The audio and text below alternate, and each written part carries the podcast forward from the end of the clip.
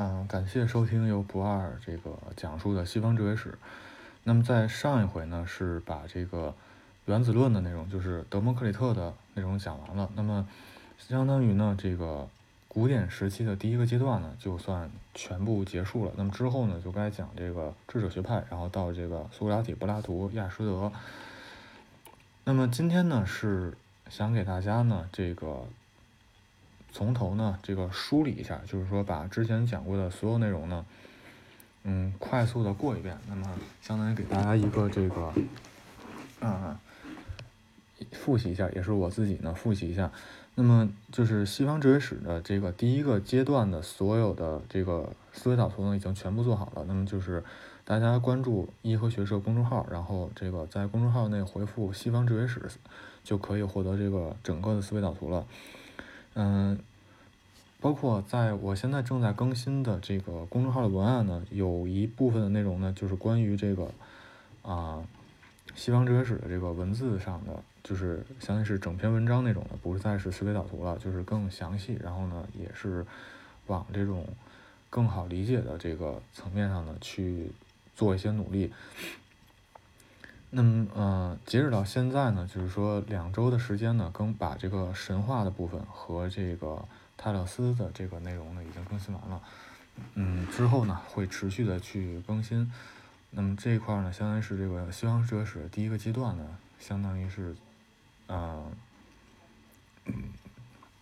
随着这个文案的全部的做完呢，相当于是结束了。那么之后呢，会到第二个阶段。那么同一时间呢，在目前呢。啊，颐和学社的内容上呢，会跟去年有很大的不同。那么会就是说，如果是已经关注了这个公众号的朋友呢，会看到，就是说，在这个公众号文章的顶图上呢，是说一九年的这个主题呢是效率与成长。那所谓效率成长，就是说更偏向于实用一些，就是说在近几个月里呢，我会。更多的去更新，就是说如何高效的去利用大脑啊，高效去利用时间，包括这个如何通过提问呢来获来提高自己的工作效率，这样的一些文章，包括还有一些我自己的这个思考性的文章。那么，嗯。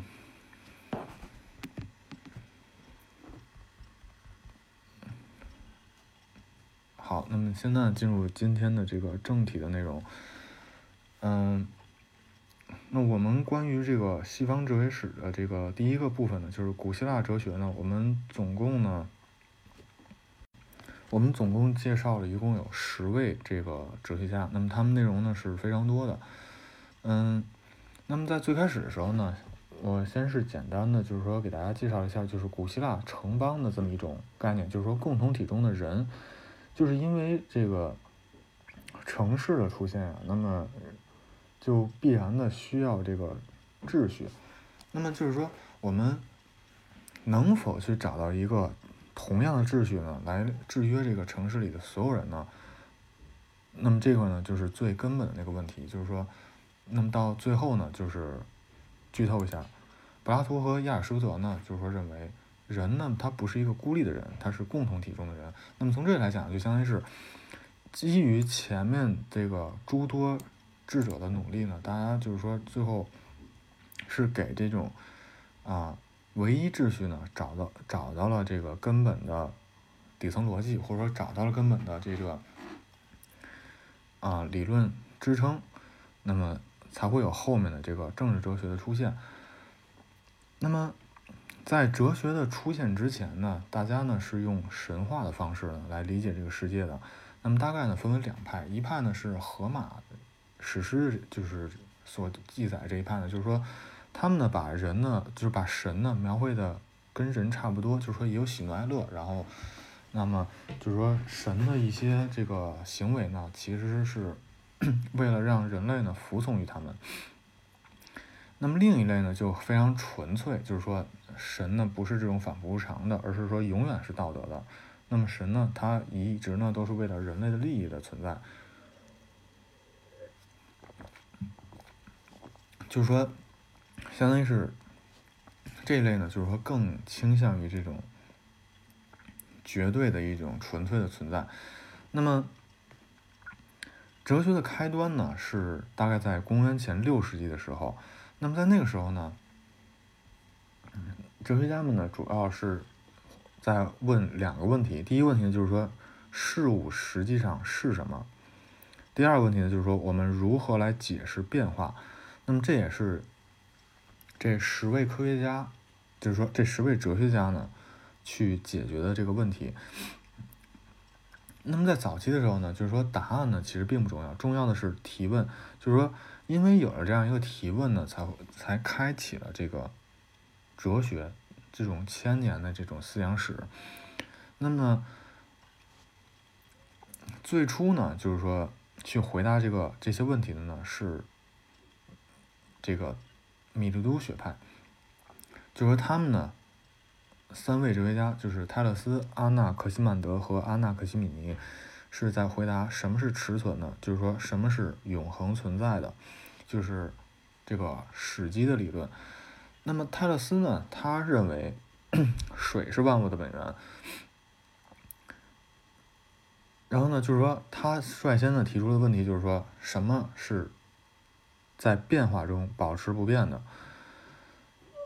还有就是说多样性的统一性的问题。所谓多样性统一性，就是说我们每个人都不一样，我们万事万物都不一样。但是说在这种不一样中，什么是一样？就是说我与你之间什么是同样的？我与动物之间什么是同？有没有相同的地方？那么最根本的相同的地方在于什么？最后他提出这个水是这种答案。那么在阿纳克西曼德呢，就是说是。泰勒斯的学生，那么他的很多思想呢是非常超前的。他认为呢，这个，呃，史基呢并不是一种明确的物质，而是说是这种无限定的、无限制的一种存在。那么就是说，他认为呢，史基是处处于这种运动的运动中的，然后是在各个角落之中的。然后是永恒，就是说史基本身也是在运动的，就这块呢是跟这个泰勒斯不一样的地方。泰勒斯呢，他认为水就是水，他，但是，啊，他的学生呢就认为这个史基也是在运动的。然后包括这个阿纳克西曼德呢，还提出了这个多宇宙、多世界的这么一种观念，就是跟今天这个平行宇宙呢，貌似是很像的。然后阿纳克西米尼呢，他认为气是万物的本源。就是说，如果只是去看这种史基的话，可能大家会觉得仅仅只是说换了一种史基而已。而阿纳克西米尼呢，他相当于是结合了上面两位的这个观点。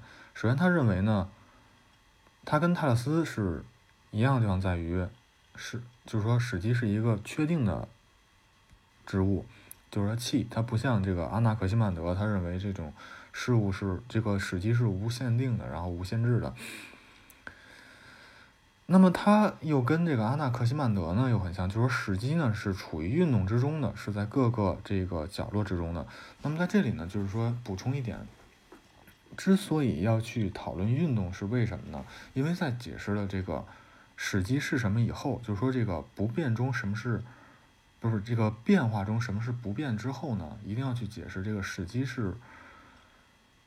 就是说，这个世界多样性是怎么出现的？那么，哲学家们认为，多样性的出现呢，就是说是 运动导致的多样性出现，就是我跟你之间的不一样，然后万事万物之间的不一样，是因为运动导致的。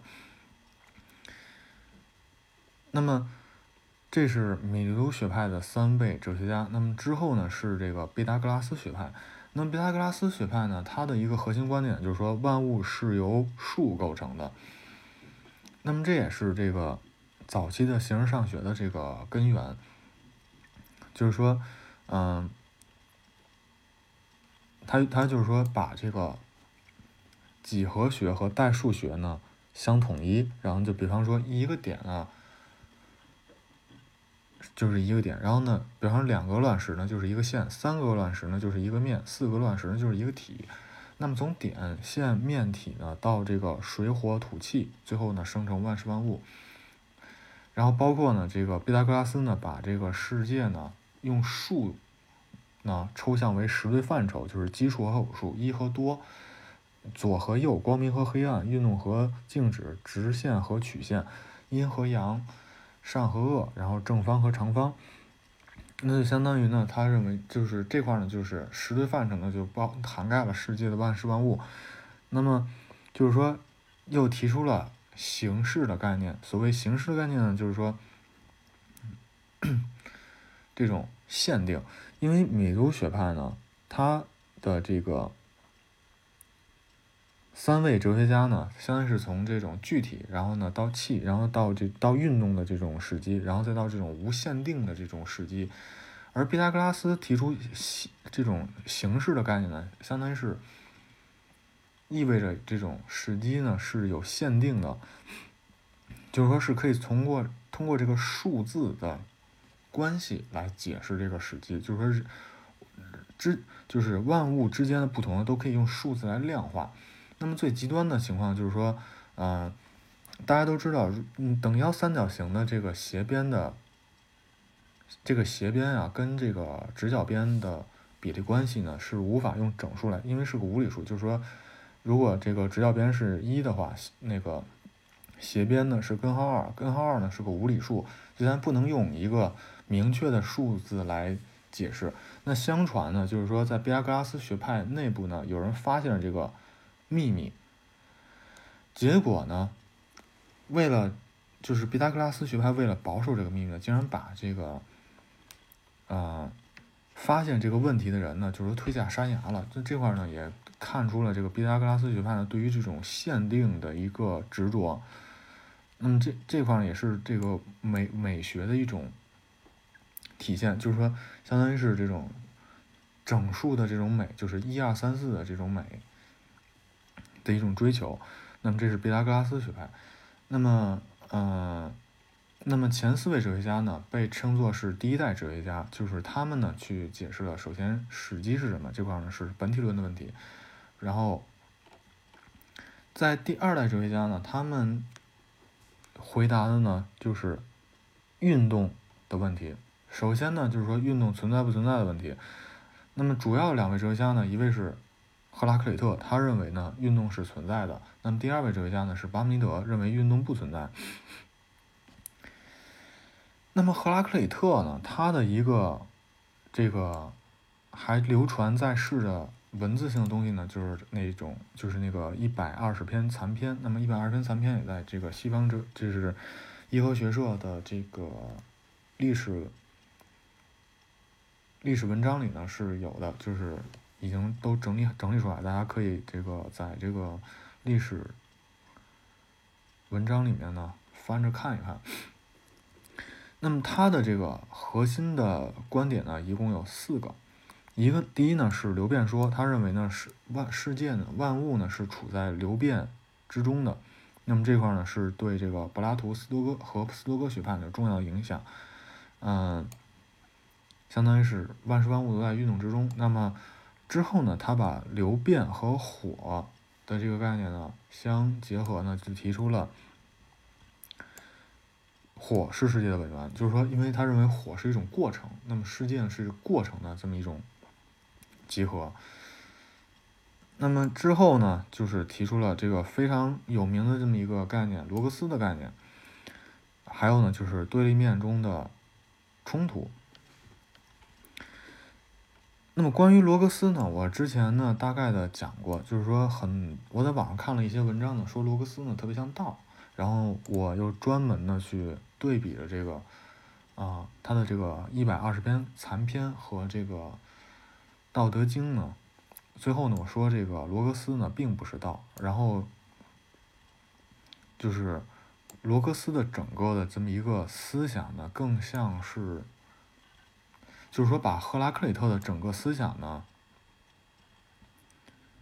去概括总结的话的话，如果说非要用，比方说我们所熟悉的一种，呃，思想体系呢，去去类比的话呢，我认为更像是佛教的佛教，因为 就是通过流变和流变于火，还有罗格斯的一些描述呢，它更像是这个。佛教的这个无常的思想，因为就像万无常呢，其实跟这个流变呢是很类似的。然后呢，他认为这个万物呢皆有神性，就是罗格斯里面的几个理论，一个是实在之物呢都是灵魂，就是说所有的存在呢都是拥有灵魂的，然后万物呢都有神性，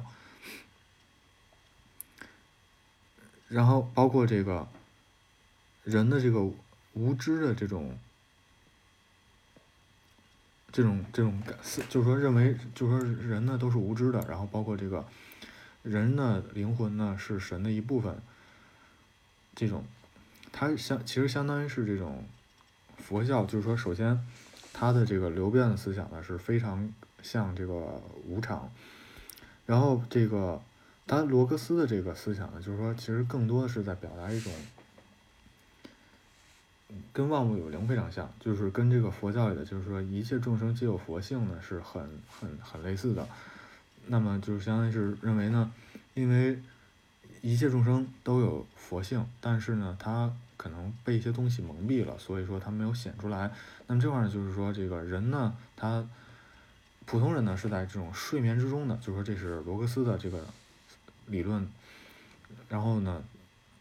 所以人显得无知，只要他突破了这个睡眠的状态呢，他就能达到一个更高的这个层次。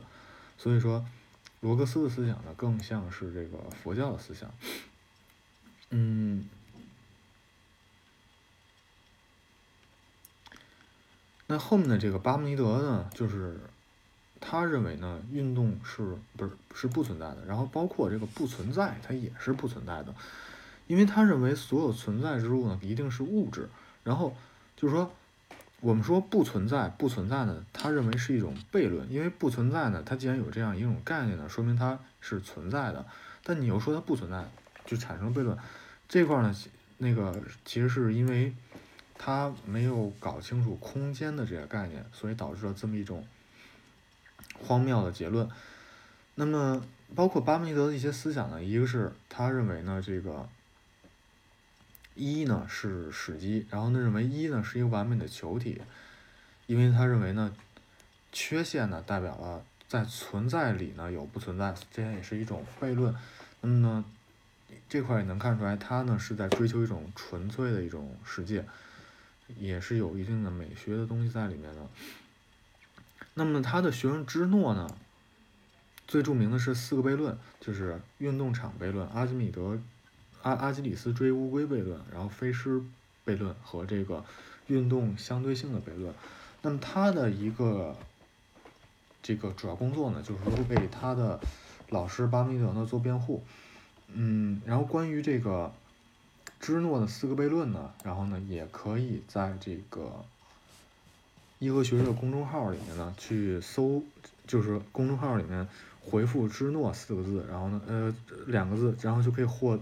可以看到这个四个悖论的文案了，就是具体描述和这个解析。那么之后的这个恩培多克勒和这个阿纳萨克戈拉呢，这两位呢，其实是在调和前面所有哲学家的这个理论，因为他们之间是有一定的冲突的嘛。那么。恩培多克勒呢？他首先呢是在协调赫拉克里特和巴门尼德，因为你看赫拉克里特他认为运动不存在，然后巴门尼德呢认为运动存在。那么恩多培恩培多克勒呢就认为万事呢处于流变之中是没问题的，但是说他又主张呢变化。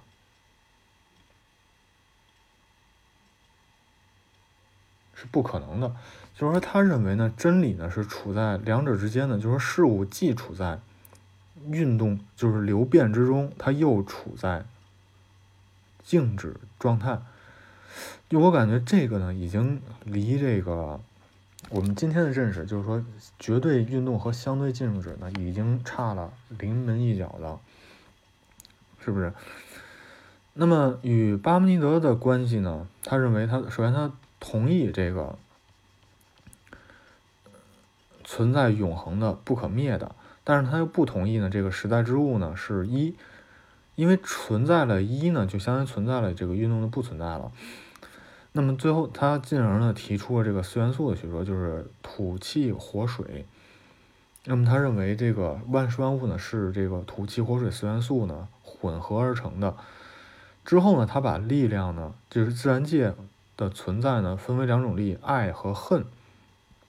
然后以及四个阶段，就是爱全是爱，然后没有恨。第二个阶段呢是恨开始侵蚀爱，但是呢，爱还是很多的。第三个阶段呢是恨占主导地位，第四个阶段呢是只有恨。那我这块呢就是说这个呢几乎是等同了这个阴阳家和这个中国的五行学说，尤其是这个爱和恨的理论呢，可以说几乎就是阴阳家的理论，就是。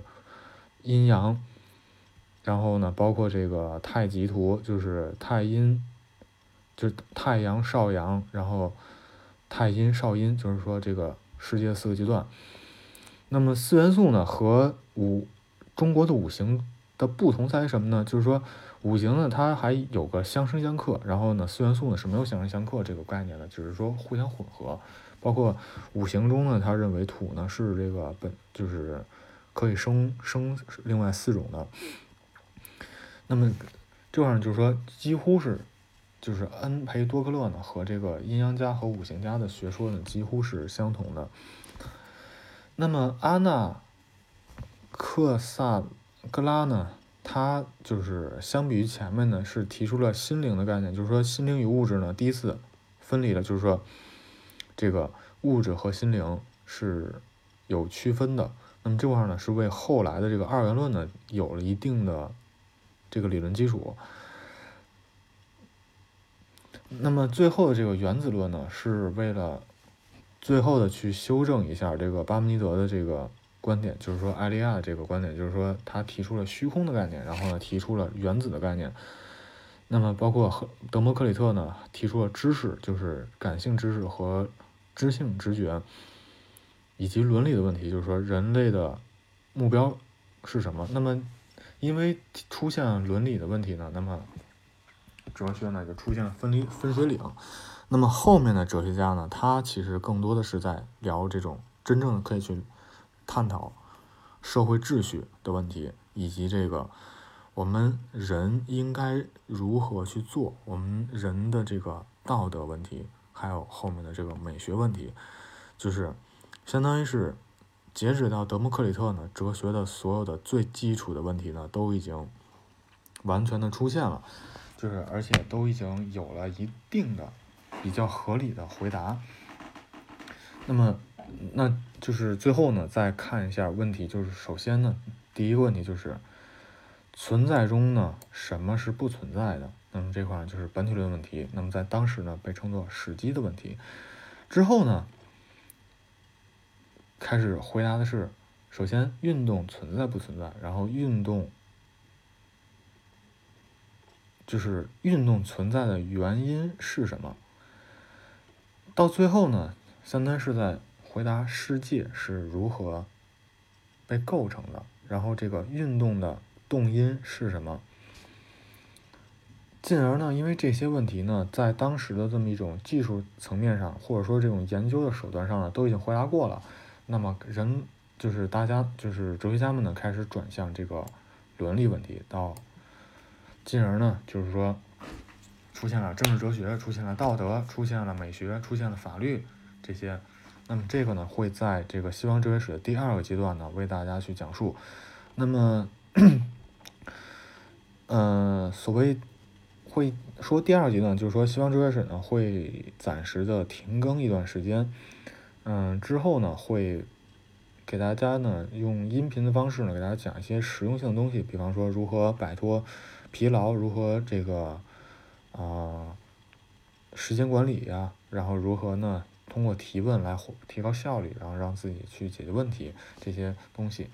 嗯，大概呢会停两个月到三个月的时间，然后呢继续的开始从这个知识学派开始。好，那么嗯感谢。大家的收听，然后呢，也是，呃，在这段时间呢，我自己因为整理这些内容呢，也是学到了不少东西。谢谢大家。